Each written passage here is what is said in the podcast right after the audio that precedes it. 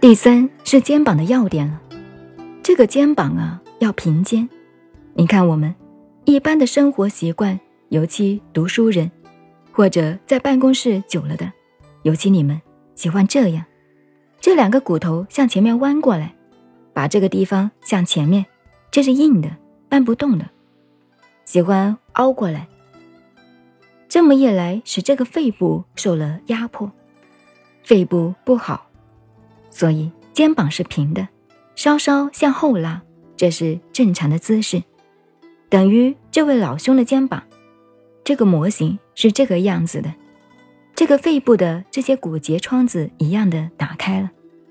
你看，肩膀假使向前一弯一窝到，办公室一坐，前面这个窗子，肺部的外面这个架子，这两边是这样张开了，就关拢来了，不健康。所以你们打坐的时候更要注意，肩膀放平，不是向后拉，也不是向前面窝起来，平正非常重要。你看看，这个里头是肺，心肝脾肺都在这里头，所以这个呢平正，并不要挺胸，它自然是平了。